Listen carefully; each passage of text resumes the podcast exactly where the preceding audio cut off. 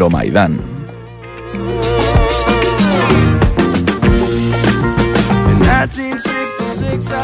Surgun.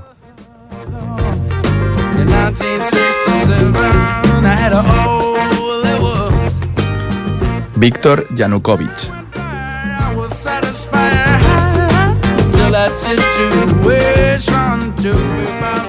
Pereyaslav.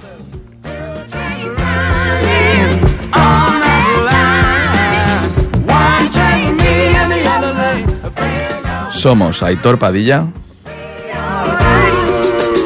y David García.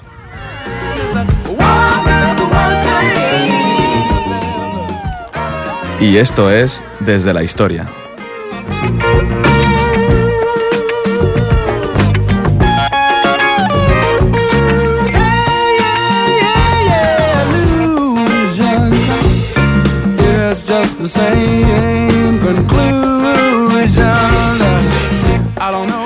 ¿Qué tal? Muy buenas noches, bienvenidos a Ripollet Radio, bienvenidos al cuarto programa de Desde la Historia, y aquí estamos otro año más. Felicidades a todos los oyentes de Ripollet Radio. Feliz año a todos. Feliz Buenas año. noches, David.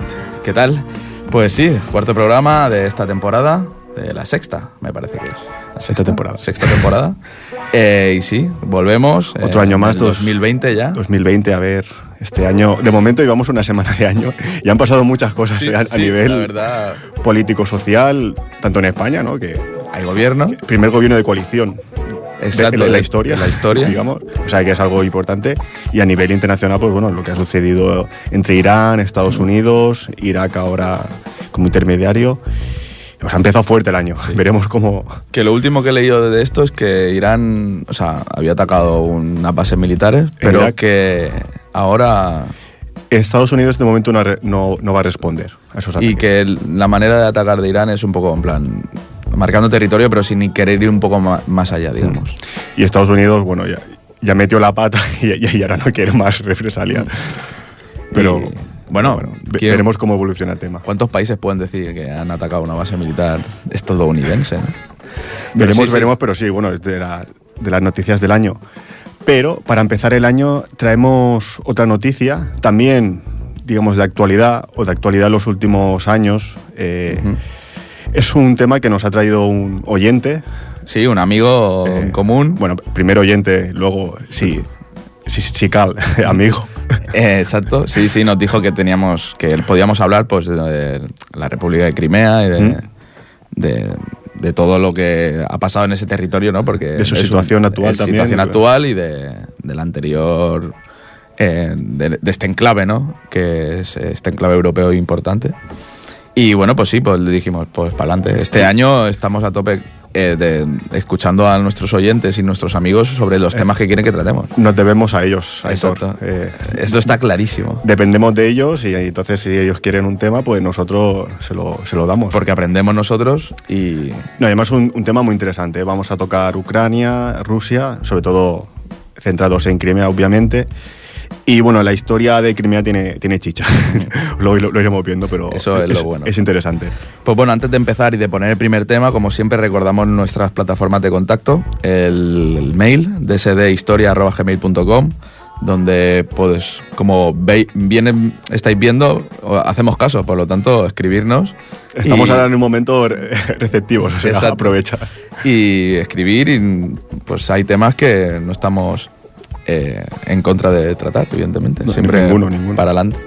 Y el- la página de Facebook de amigos, eh, desde la historia, eh, donde también, pues, un mensaje privado y estamos abiertos a cualquier... Cualquier tema. No somos racistas. Exacto. Para nada. Pues vamos con el primer tema, vamos con Gogol Bordelo, la canción Misto.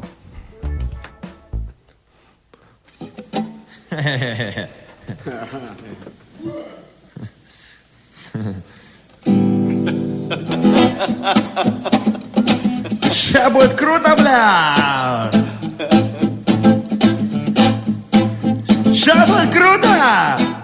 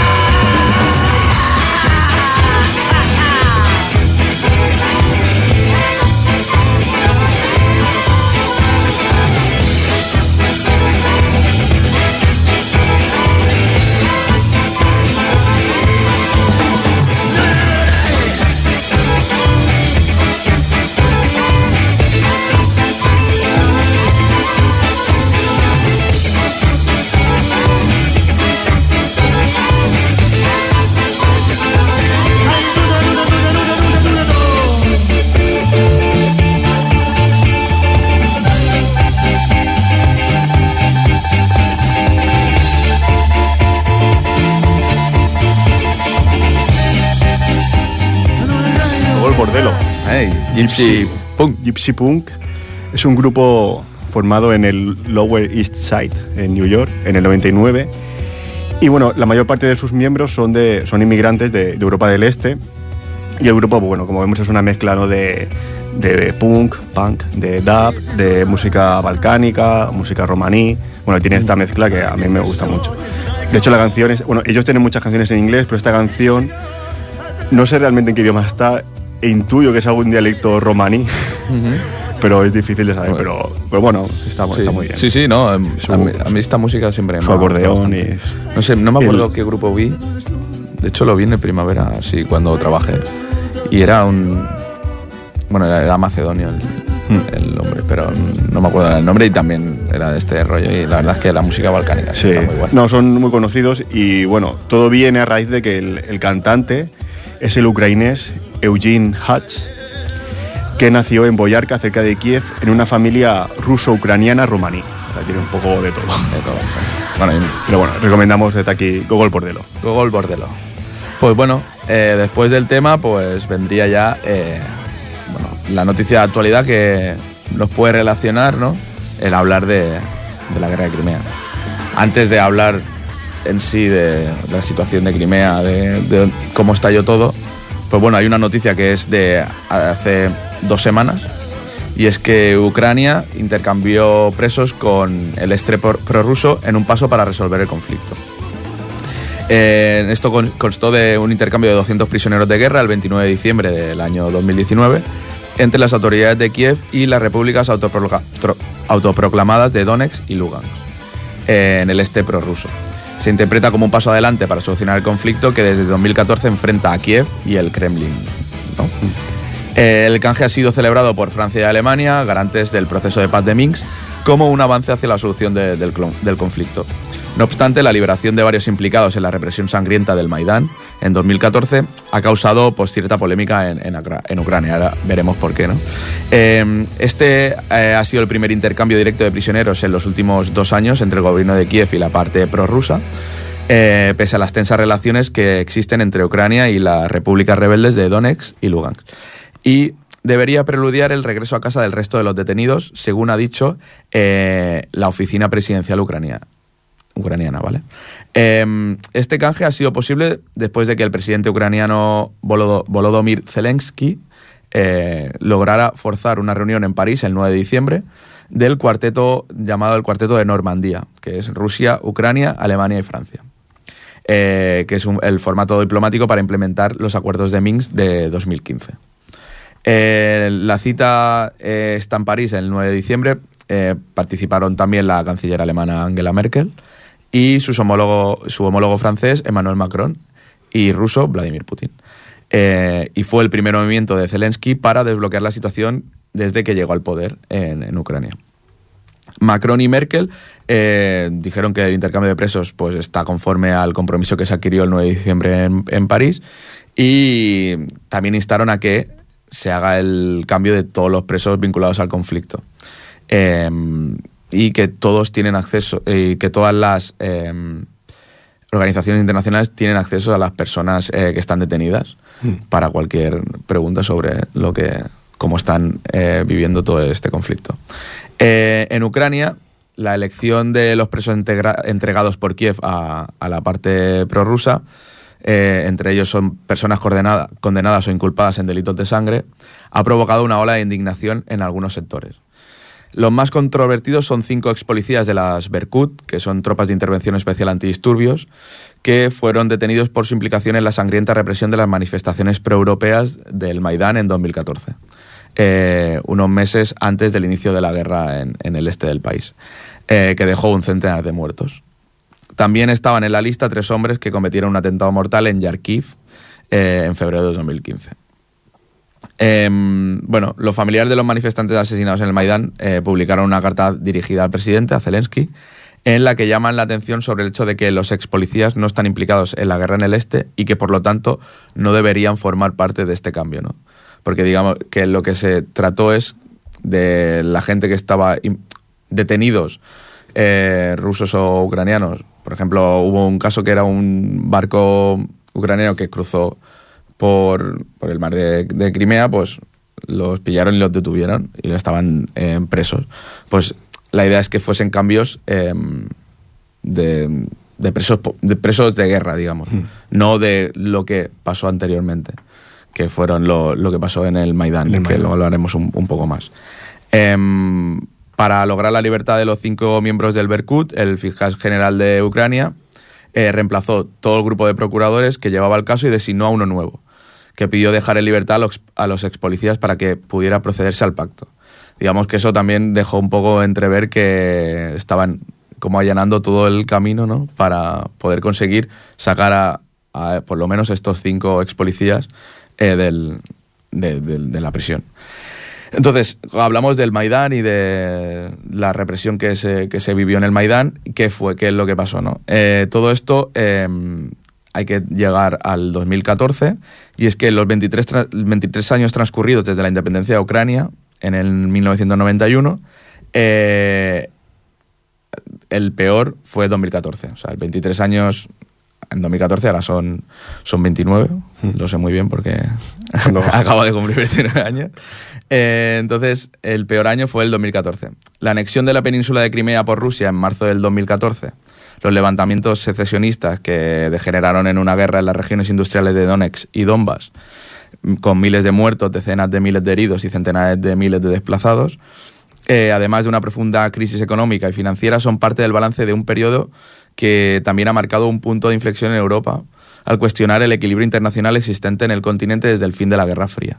¿no? De- desde que, bueno, las últimas guerras europeas hasta esta, pues digamos que ha pasado. Sí, desde, un- desde Yugoslavia, digamos, Exacto. hasta ha habido Ucrania. un, un tiempo importante. Entonces, difícil era prever en enero del 2014 las, consecu- las consecuencias que tendrían el Euromaidán, que era una protesta a favor del acuerdo de, la- de la aso- de asociación con la Unión Europea y en contra de la corrupción del régimen que había empezado en noviembre de 2013 en Kiev cuando ante las, las presiones de Moscú sobre la economía de Ucrania, el presidente Víctor Yanukovych se negó a firmar el acuerdo con Bruselas y a entrar dentro de la, de la Unión Europea.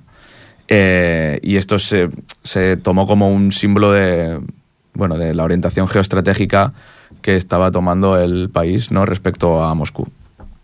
Las protestas se endurecieron tras los intentos del presidente de disolverlas, utilizando para ello restricciones de libertades públicas eh, importantes. Y el pulso entre manifestantes y fuerzas del orden público eh, concluyó en violentos choques en el centro de la capital en- a mediados de febrero, finales, en los que eh, murieron cerca de un centenar de personas.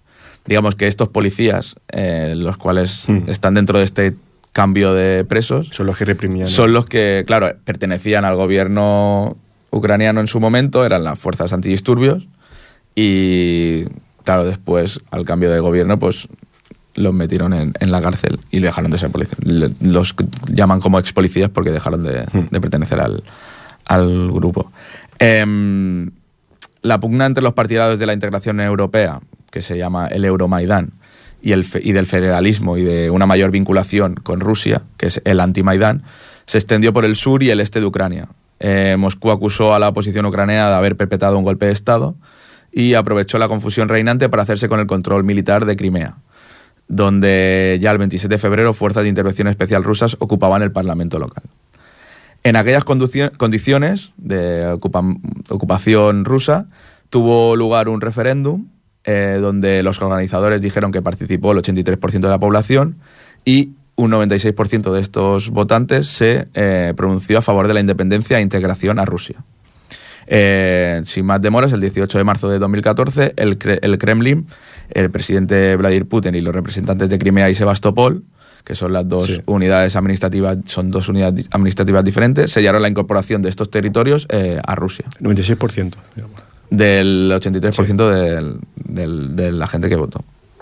Entonces, bueno, esto también se llegó, bueno, al este sur, eh, Donetsk y Lugansk, donde los separatistas ocuparon y se hicieron fuertes los edificios públicos y convocaron para el 11 de mayo también de ese año siendo eh, plebiscitos sobre la soberanía de las, de las que ahora son autoproclamadas repúblicas populares de Lugansk y Donetsk. O sea que digamos que Ucrania du- durante el 2014 pues como que se fue mm, Desintegrando desintegrando, sí, desmembrando y yéndose a pues pues sí, desmembrándose y partiéndose en diferentes eh, pues, repúblicas y partes rusas y tal. También lo que hizo que fuera un, un poco, re- recrudeció un poco más el enfrentamiento fue que la catástrofe del avión malasio que fue abatido Sí. en la zona de combate en el sur de Donetsk, el 17 de julio también de 2014, donde murieron 298 personas y que le dio todavía una mayor proyección eh, internacional al conflicto, que aunque la fase estaba un poco más calmada, eh, seguía sin estar resuelto. O sea, no era una guerra muy, muy dura, pero seguía el conflicto en sí. Entonces, eh, ¿qué es el Euromaidán? ¿no? ¿Qué es la parte del Euromaidán? Que fueron, es el nombre que se le da al- a las manifestaciones y disturbios que hubieron de índole europeísta y nacionalista en Ucrania y que en su clima pues derrocaron al presidente que era Víctor Yanukovych, que, que pertenecía al partido prorruso Partido de las Regiones. Eh, esto comenzó en Kiev en el 2013, en- a finales de 2013, y bueno, fueron iniciadas por estudiantes universitarios, eh, aunque luego, bueno, se, fue a- se fueron juntando sectores eh, de la población que estaban descontentos y acabaron siendo los principales gestores del- de estas eh, revueltas, pues organizaciones sociales, la misma posición política que era el grupo fascista Pravi Sector, y, también eh, el partido parlamentar- parlamentario de extrema derecha, Sioboda, junto con la iglesia ucraniana.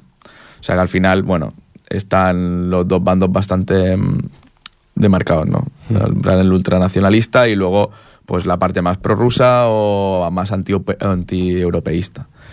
Eh, ¿Por qué también hemos tratado este tema? Ya para acabar un poco, ¿no? Eh, al- a finales también del mes pasado, Sí, eh, hace dos semanas. en el partido del Rayo Vallecano Albacete jugaba un jugador, Román Zozulia, que perteneció al Rayo Vallecano por muy poco tiempo, porque la misma afición no lo quiso, ya que eh, está considerado, bueno, se, le- se considera que es afín a estos grupos de ultraderecha que, que están eh, metidos en, en la guerra de, de, de Crimea. En- entre ellos, por ejemplo, el, el, mm, batallón de, Azov. de Azov, eh, al cual, bueno, pues eh, comenta que él desde su fundación pues les, les ha financiado, aunque él dice que solo los financia para medicamentos, comida, pero se- sí que se ha demostrado que lo financió con drones para, para la guerra, ¿no? Entre otras cosas, bueno, Zozulia, lo que pasó en el partido es que le gritaron Zozulia Puto puto, nazi. nazi. Eh, el partido se suspendió, se ha multado a- al Rayo Vallecano por, por los hechos. Al final no, no cierran el campo, ¿no? Creo que sí- cierran esa puerta cerrada. Parcialmente, sí. me parece que sí. Y bueno, que ha- se dio, se habló mucho del tema porque al final, bueno, n- estaban diciendo igual, no sé si nazi es la palabra, pero sí que pe- Pero, puede pertenecer a una parte mm, ucraniana fascista o por nacionalista. A, a lo mejor lo sorprendieron por el puto. que- Eh, que- igual que era- más ofensivo. Exacto.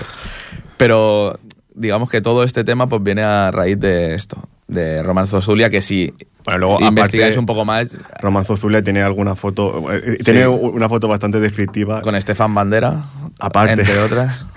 Tiene una eh, en un marcador típico Sí. de, de básquet que es un 88-14. 88-14 y él lleva el, 10 el 18. El 18. Que es Eh, que el que si no lo sabe la gente, bueno, el 18 es la A y la H de Adolf Hitler. Mm. 14 son las 14 palabras mm, Sí, del. Sí que tienen esta Sí. gente. Y 88, Y el 88 que el es la. HH, que es el G. Hitler. Entonces, bueno, digamos que claro, o sea. Y, y lo- luego sale Zozulia en rueda de prensa y dice: No, me hice la foto porque me, me hacía gracia la diferencia. del marcador, sí. Casualmente. sí. Y dice, bueno, no, no te creo. No, evidentemente que no. Además, bueno, que es muchas fotos, una con Estefan Bandera que O, o sea, yo si, colaboró. si sale la rueda de prensa y dice, me la hice en una época en la que tenía otro tipo de pensamiento, tal.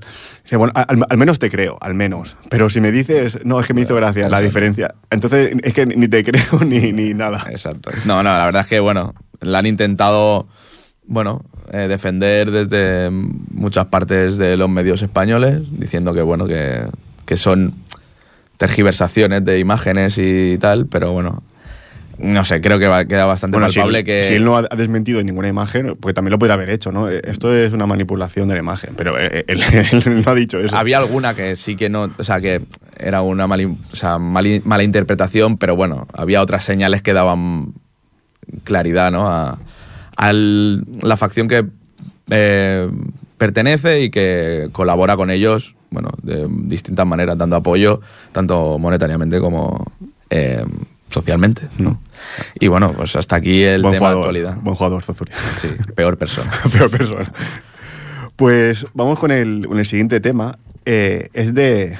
A, ti que te gusta Eurovisión, te va a hacer gracia. Cambiando de tema. En el 2016 ganó el Festival de la Canción de Eurovisión eh, una cantante de Ucrania Ujú. que se llamaba Yamala. Y da el caso que era, que era, bueno, era de Crimea, era de origen, bueno, es de origen tártaro, tártaro kirguís, o sea, del Kirguistán, tiene de parte. Y bueno, su nombre es Yamala, y la canción es en 1944. Eh, ella, bueno, es una cantante, ya veremos que canta muy bien, mezcla un poco todo lo que es blues, jazz, soul, R&B. Eh, se llama Yamala, bueno, no sé si lo he dicho. Sí, creo que sí. se llama Yamala. Su nombre en verdad es Susana Alimivna Yamaladinova. Y, y bueno, es, es curioso, ¿no? Que la vez que ganó Ucrania, pues fue gracias a una cantante de, de Crimea. Crimea. Y bueno, vamos con el tema, se llama It's Me Yamala.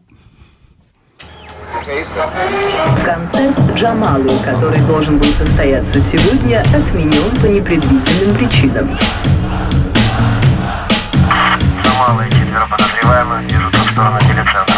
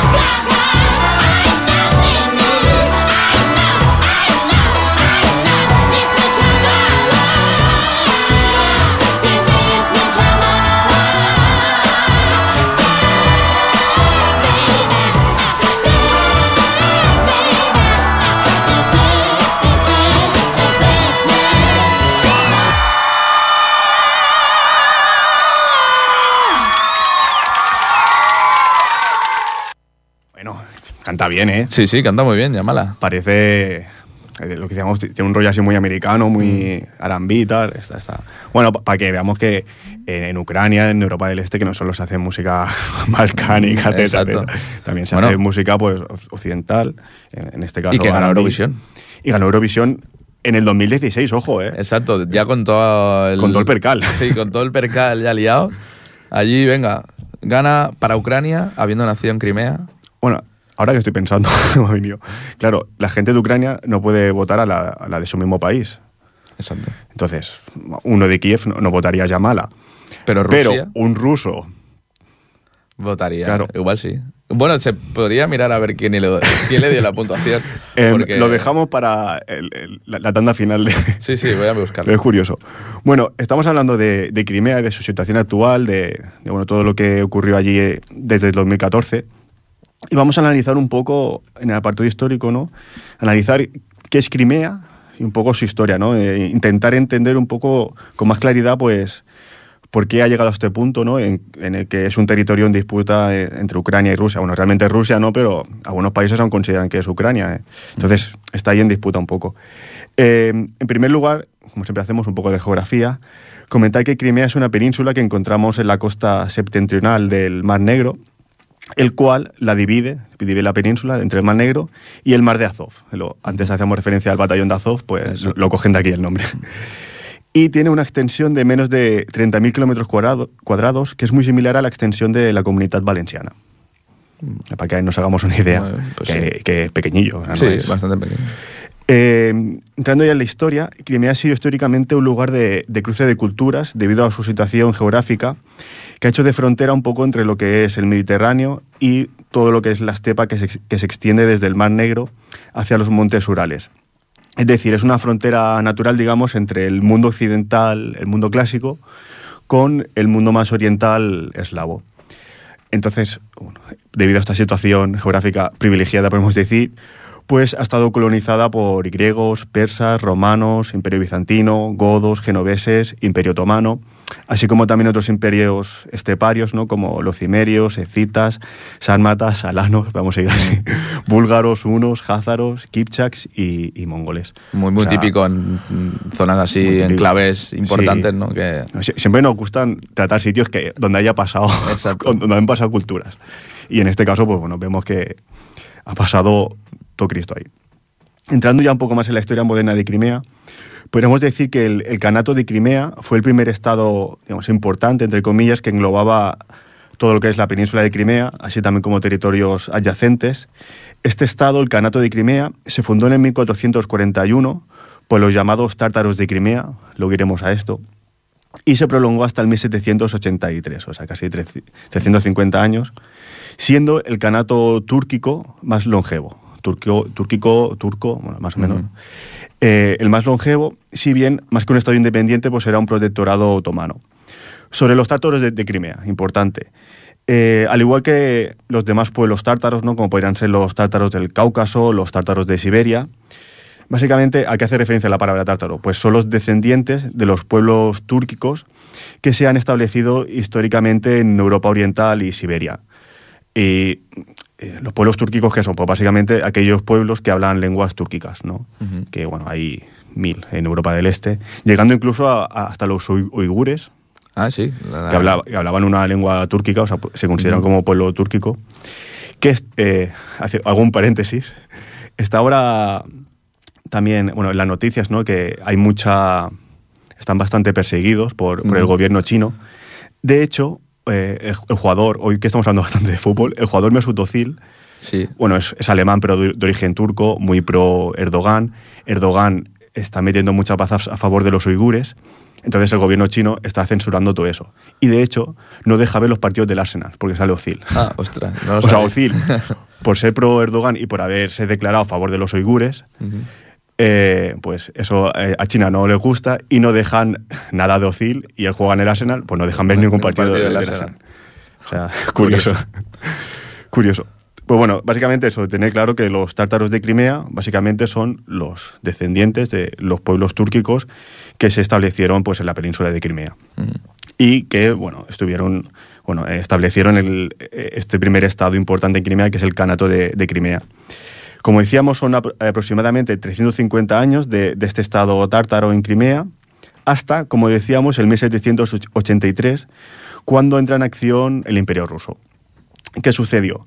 Pues eh, una guerra entre Rusia y Turquía, por la cual se estableció el control de Rusia sobre el sur de Ucrania, que hasta ese momento pues, había sido dominado por el Imperio Otomano a través precisamente del Kanato de, de Crimea. O sea, se cambia las tornas y pasa a ser eh, ruso. ¿no? En el tratado que firmaron después de la guerra del, en el 1774 se reconocía en un primer momento la independencia de Crimea bajo control ruso, pero en el 1783, nueve años después, eh, ya finalmente la conquistaron. Dijo, bueno, para estar bajo, bajo Otra vez. control, vamos a, vamos a conquistarlo. Continuando cronológicamente, entramos ya en el siglo XIX, cuando se produce la famosa guerra de Crimea, Sí, yo creo que es la que Sí. más he escuchado también. la famosa guerra, que fue entre 1853 y el 56, tres años, la que dicen también que fue la primera guerra mediática de la historia, porque habían corresponsales de guerra. O sea, cuando Ah. entran los corresponsales de guerra, la figura está de, Sí, la- de los corresponsales. De- del micro y el casco de, de soldado. Y es aquí pues, cuando empieza un poco todo esto. Por eso también es muy famosa. También fue uno de los primeros conflictos en los que los militares utilizaron ya más tecnologías modernas como proye- proyectiles navales, explosivos, ferrocarriles, telégrafos.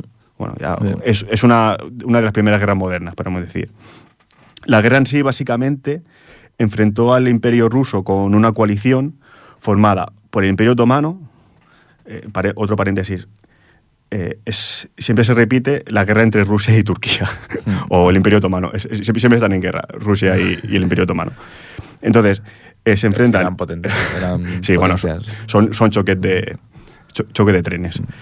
Entonces, se enfrentó el Imperio Ruso con una coalición del Imperio Otomano, Francia, Reino Unido y el Reino de Cerdeña, que aún no era Italia, y bueno, como, como reino que era en aquel entonces la isla, pues participó en la guerra.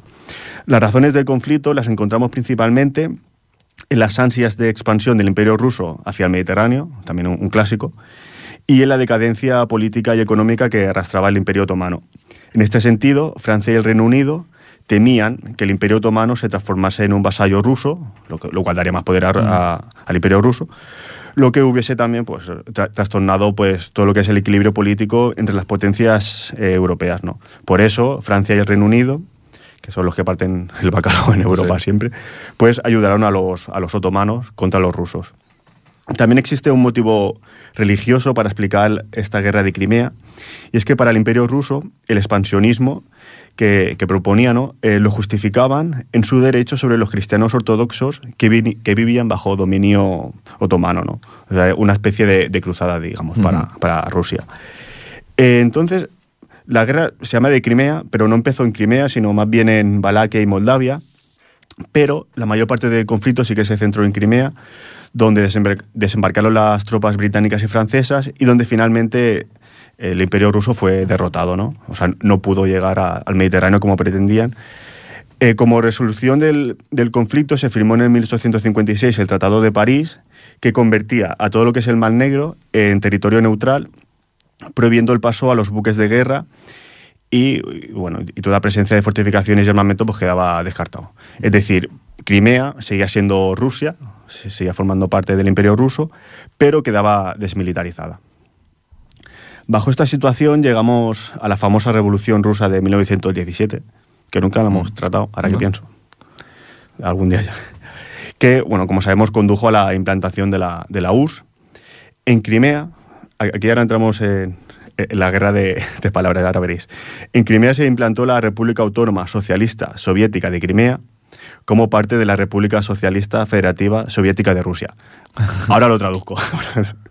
La cual a su vez formaba parte de la URSS, que es Unión de Repúblicas Socialistas Soviéticas. En resumen, eh, Crimea, bueno, la República Autónoma de Crimea, no como era en aquel entonces, se encuadraba dentro de Rusia, no de Ucrania, dentro de la URSS. Ah, sí. O sea, Rusia como federación dentro de la URSS cogía a Crimea como república autónoma, no como oblast, que sería la provincia. O sea, era un- una república especial, digamos. Pero, como vemos, eh, Crimea formaba parte de la federación rusa, no de la federación ucraniana, en este primer Sí. momento. ¿Vale? Eh. Gracias. Eh, Y llegamos también hasta la también famosa Segunda Guerra Mundial.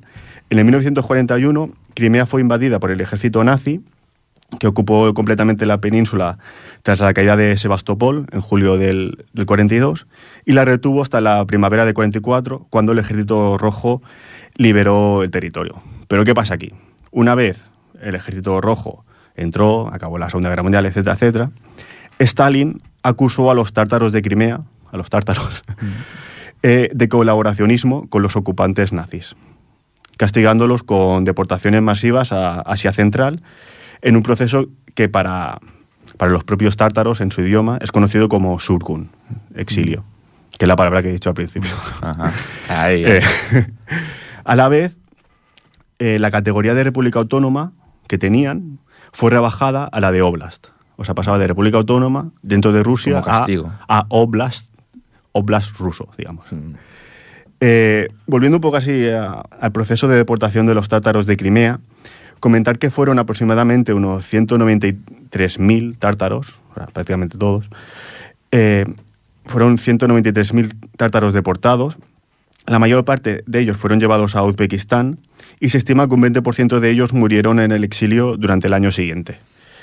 Este proceso, que ellos llaman surguno, se encuadra a su vez dentro de otras deportaciones masivas que se sucedieron en la Unión Soviética, ordenadas por Stalin, como por ejemplo la de ingusetios y la de los chechenos, que creo que la fue la más numerosa, la de los chechenos. Y bueno, casualmente todos ellos fueron considerados cómplices de los nazis y casualmente todos ellos son en su mayoría musulmanes. Entonces, bueno, cada uno que saque sus propias conclusiones. Pero bueno, es curioso, ¿no? Que los pueblos musulmanes pues, fuesen los deportados y los colaboracionistas con los, con los nazis. Bueno, según Stalin fue así. Volviendo un poco a Crimea, como decíamos, después de la Segunda Guerra Mundial, su situación era que quedaba como oblast dentro de Rusia, de la, de la Rusia soviética. Pero aquí, importante, en el 1954, ¿qué pasa? Se conmemoró el 300 aniversario del Tratado de Pereyaslav, que fue un tratado que, bueno, en el 1654 daba protección a- por parte del zar ruso a los cosacos que habitaban parte de Ucrania. Total, o sea, se considera que es el tratado más importante entre Ucrania y Rusia, ¿no? el más fraternal entre Ucrania y Rusia, y por eso pues conmemoraron el 300 aniversario. ¿Y qué hace el gobierno ruso para conmemorarlo? Deportaciones. No, peor, no, no. Decide pasar Crimea de Rusia a Ucrania, Anda. Específicamente a la República Socialista Soviética de, de Ucrania. O sea, como regalo, Es el primer paso, ¿no? De Crimea pertenecer a Ucrania. ¿no? exacto. Eh, Es básicamente algo bastante aleatorio, podemos decir, pero bueno, como con- conmemoración de, ese, de esa fecha, pues pasan a Crimea de Rusia a Ucrania. Entonces, bueno, liada, realmente, porque obviamente cuando en el 1991 la URSS colapsó, pues esta situación generó un foco de tensión entre Rusia y Ucrania, como no podía ser de, otra forma. Pablo, no, esto es mío, no, esto es mío. Eh, en primer lugar, en febrero del 91 hay un referéndum en Crimea por si quieren volver a su situación anterior a 1945, es decir, si quieren ser una república autónoma y no un oblast. Y el 94% dice que sí. Pero, eh, sin embargo, después de la disolución de la Unión Soviética, ya la Ucrania independiente incluye Crimea dentro de su territorio. Eh, a este aspecto hay que decir que eh, es todo bastante lioso. Digamos, o sea, primero, en Crimea quieren mantener esa república autónoma que tenían, pero luego se ven forzados a entrar dentro de Ucrania. Ucrania, en diciembre del 91, ya hacen un, referéndum y, ah, y sí que es verdad que en, Crimea hay una ligera mayoría de votantes que votan a favor de esta independencia. Un 54% contra el 42% A favor de la independencia de, de Ucrania. de Ucrania. Me explico. O sea, en Ucrania, ya antes, bueno, fue el, el 1 de, de diciembre del 91, la Unión Soviética se disuelve el 25 de diciembre, o sea, ya antes hay referéndums en todos los países, bueno, en todos los que van a ser futuros países, y en Ucrania hay un referéndum el, el 1 de diciembre, claro, incluye Crimea. En casi todos los territorios gana el sí por 90, 80%, y en Ucrania gana el sí, pero por 54 y un 42% de que no. O sea, están ahí, ahí. ¿sabes? Sí. Pero bueno, ya se ve que es un territorio que puede dar a, a futuros conflictos. Exacto. Aún así, para complicar aún más las cosas, en mayo del 92, o sea, cinco meses después de la declaración de independencia de Ucrania, etcétera, etcétera, en mayo del 92, el Consejo Supremo de Crimea proclama la independencia de Crimea. Pero nunca se celebra un referéndum para, para confirmar esta decisión. Todo ello, obviamente, bajo la posición de Kiev. Por lo tanto, esto queda en nada. Sí, una DUI Quedan de 8 segundos. una DUI. Así que de, de- de algo sabemos por aquí. Pero sí fue algo, algo así, ¿no? Declararon la independencia, pero al final no se hizo referéndum y, y no se llegó a, a ningún acuerdo. Y esta situación de tensión, de locura, podemos decir, entre Moscú, Kiev y Crimea, pues se mantuvo hasta llegar hasta la situación que estamos hoy en día, ¿no? Do- Mm, 2014. 2014. Siempre durante estos años, años 90, principios del siglo XXI, pues ha habido esta tensión que al final, pues, ha desembocado aquí. Eh, ¿Por qué llega a esta situación? Bueno, por muchas situaciones. En primer lugar, claro, el, el regalito de Rusia. En aquel momento, sí, lo, lo miras ahora con perspectiva y dices, "Hostia, vaya regalo. si hubiese, sí, hubiese sido más. Claro, porque si no, en situaciones normales, Hubiese sido una. rep- habría, habría sido parte de, de Rusia. Mm. Habría sido sí, un estatus especial, pero dentro de, de- de Rusia. Es lo que hubiese pasado en la normalidad. Aunque sí que es verdad que en Crimea siempre, aparte de los tártaros de Crimea, pues siempre existe una población importante ucraniana, rusa. Ahora vamos, bueno, para finalizar, vamos ahora con algo muy significativo, creo que para entender Crimea, que es comentar los porcentajes de población entre rusos, ucranianos y tártaros. En, en diferentes años, para hacernos un poco a, a la idea. En el 1897, 897, los rusos eran un 33%, los tártaros un 35% y los ucranianos un 12%. Vamos, eh, está repartido, digamos- pero sobre todo rusos y tártaros están bastante 20 igualados. años de la revolución rusa. Hmm. Antes. 20 años. Sí. En 1959, para cuando Crimea ya ha pasado a Ucrania, justo cuando pasa a Ucrania, los rusos son un 70%, los ucranianos un 22%, y sobre los tártaros, los tártaros no hay estimación después de la deportación. O sea, Claro, no- no habían tantos. pero bueno, básicamente hay rusos y ucranianos, sobre todo rusos. Claro, es, es curioso, ¿no? Eh, Cuando más rusos hay, es cuando hacen la cesión del, Sí, de sí. Crimea porque a Ucrania. había que conmemorarlo. y en este sentido, no es hasta la caída de la URSS cuando los tártaros no empiezan a volver a Crimea. ¿no? Mm. Y en el 2001 tenemos 60% rusos, 24% ucranianos y un 10% tártaros, que es lo que se mantiene hasta más o menos hoy en día, hasta 2014, hoy, hoy en día. Es decir, es evidente, hay, eh, hay tres comunidades que, que vi- conviven allí, pero ahora mismo hay una mayoría rusa. Por eso, el, el referéndum que hacíamos antes, que mencionábamos antes, ganó el sí a, a pasar a Rusia. Y esta es un poco la, la situación. La situación de Crimea. Sí, ya vemos que es un territorio, pues que. Sí, pues es muy diverso en ese aspecto y que al final, pues. Teniendo tanta población de Rusia y tan poca, entre comillas, Ucrania, Sí. Ucrania pues. Que existan estas tiranteces dentro del mismo territorio, pues. Claro, Es existe esa tensión, o sea, y por eso, pues bueno, ha pasado lo que ha pasado en el 2014. Claro, Ucrania puede decir, bueno, es que era mío, y cuando hice la independencia, ganó ahí un poco el sí, Ya, pero claro. 54%, pues... El tema es en, en- cuál era la pregunta en su momento. Claro, es decir, a- que se independice Ucrania de, de, De la Rusia- URSS. de la URSS. Mm. Claro, Crimea igual. Sí. Los de Crimea que decían que sí, pero no a Crimea Ya, formar ya. parte de Ucrania. ¿sabes? Ya, bueno. Es que igual es como. Eso, eso ya... Habría que ver la pregunta. ¿no? Pero bueno, al final vemos que siempre ha existido una población importante rusa, ¿no? Mm, Exacto. Y de ahí, pues, los conflictos que hay hoy en día y que, bueno, que de momento, pues. Siguen Pero ahí. bueno, la, la historia puede ser caprichosa. lo. Pues vamos con el siguiente tema, que es de, de Basta, se llama Urban. Basta se llama eh, Vasily Mikhailovich Babulenko y es uno de los mayores exponentes del rap ruso. ¿Quién iba a decir que vamos a escuchar rap ruso Rap aquí en el ruso. programa? ¿Y por qué ponemos a Basta? Eh, bueno, porque a- a- aparte de ser uno de los más importantes raperos, pues desde el 2017 Basta tiene prohibido entrar en Ucrania durante tres años, o sea, hasta, hasta ahora, Hasta ahora. por actuar en Crimea después de la anexión rusa de Crimea. O sea, actuó en Crimea y Ucrania dijo, "A- aquí no entras. Y vamos con, con Basta.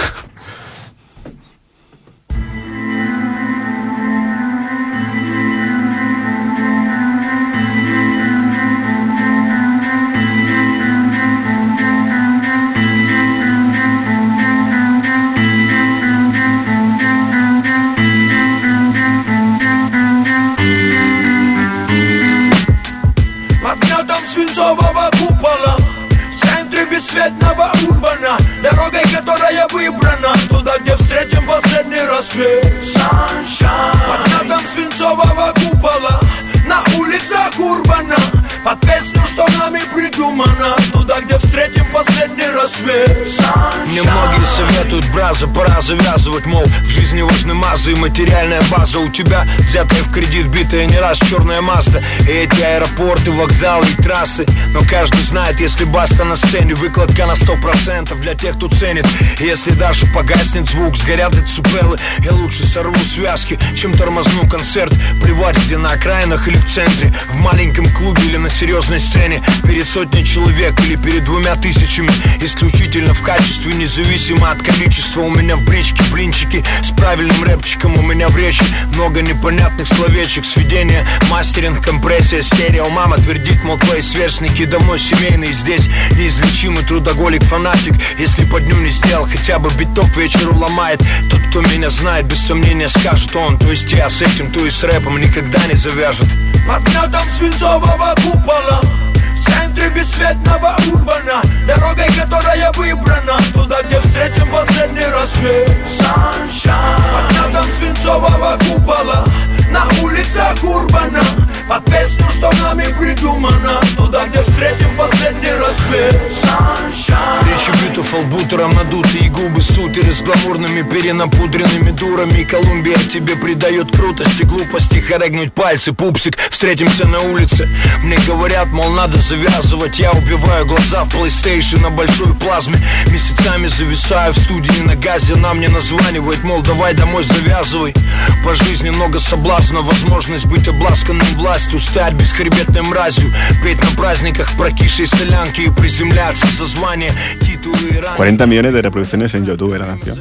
Bueno, claro. ¿Cuánta población tiene Rusia? Mucho ruso. En... Mucho ruso en Rusia. Pero Eh, bueno, eh, famoso. eh, no, no. eh, Rap, Está guapo. rap ruso. Sí, sí, Eh, sí. No lo he escuchado en mi vida, la verdad. Mira, no la sé. primera vez. He escuchado scan ruso y tal, pero no. Cosas, no que, rap ruso. cosas que se escuchan en la Historia. He hecho trabajo de investigación.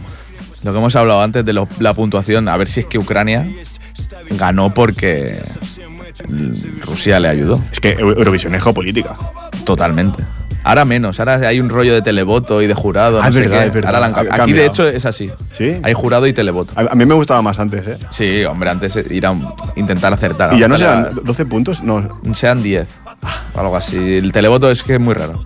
Bueno, pues lamentablemente la teoría que teníamos no se cumple. Sin embargo, Rusia sí que recibió eh, puntos de Ucrania. Y Ucrania de Rusia, no. No, O sea, ganó Ucrania sin, sin Rusia. sí. Sin la ayuda de Entiendo que los puntos de Ucrania a Rusia pueden ser, claro, Se, en su momento no sé si el enclave de Crimea el número de teléfono constaba como de Bueno, Ucrania y- o de Rusia. Claro. Y todo lo que es Donetsk y tal, si llaman ahí que, Claro. que cuenta como Ucrania, Rusia, que cuenta. Es complicado. Yo creo que era Ucrania. O sea, por- Creo que tendremos que hacer un trabajo de, de investigación más profundo, Más y, profundo. y mirar desde Donetsk si votas, Si votan desde Donetsk. cómo contabiliza. Exacto. Es que, bueno, es que se va a complicar Eurovisión, ¿eh? Se va a complicar. Con todo el. Como se separen ahí, va a ser complicado. De hecho, mira, ni Kosovo está. por- Kosovo no está. No, Kosovo no participa. Este año, no, 2016, yo creo que ya era independiente. Sí. Y no, no participa. Claro, es que no la. A lo mejor no pasó en las semifinales. No, no, no si, no la, si no hay ningún país que diga que Kosovo es un país, pues no le Ah, alguno hay, alguno Alguno hay, hay. pero, pero de Europa pocos. España no. Eh, y bueno, pues hasta aquí el programa de hoy de- que nos propuso Víctor, nuestro amigo. Se lo dedicamos. Se lo dedicamos a él especialmente. Eh, bueno, esperamos que os haya gustado el tema, que hayáis aprendido un poquito más de Crimea de- y de la situación entre Ucrania y Rusia y de dónde viene, ¿no? Mm. Que no es algo, como siempre, no es nada nuevo. O sea, todo tiene, Ni, ni fácil. eh, ni fácil, pero todo tiene su Siempre- background, ¿no? Siempre defendemos que la historia es compleja y es que es así. Es que no hay, no- no hay otra. Y bueno, pues como siempre, muchas gracias a Ripoller Radio, a Marta que está de mesa, a Jordi también. Nos podéis escuchar en ripollerradio.cat y en 91.3 FM. Buenas noches a todos. Buenas noches.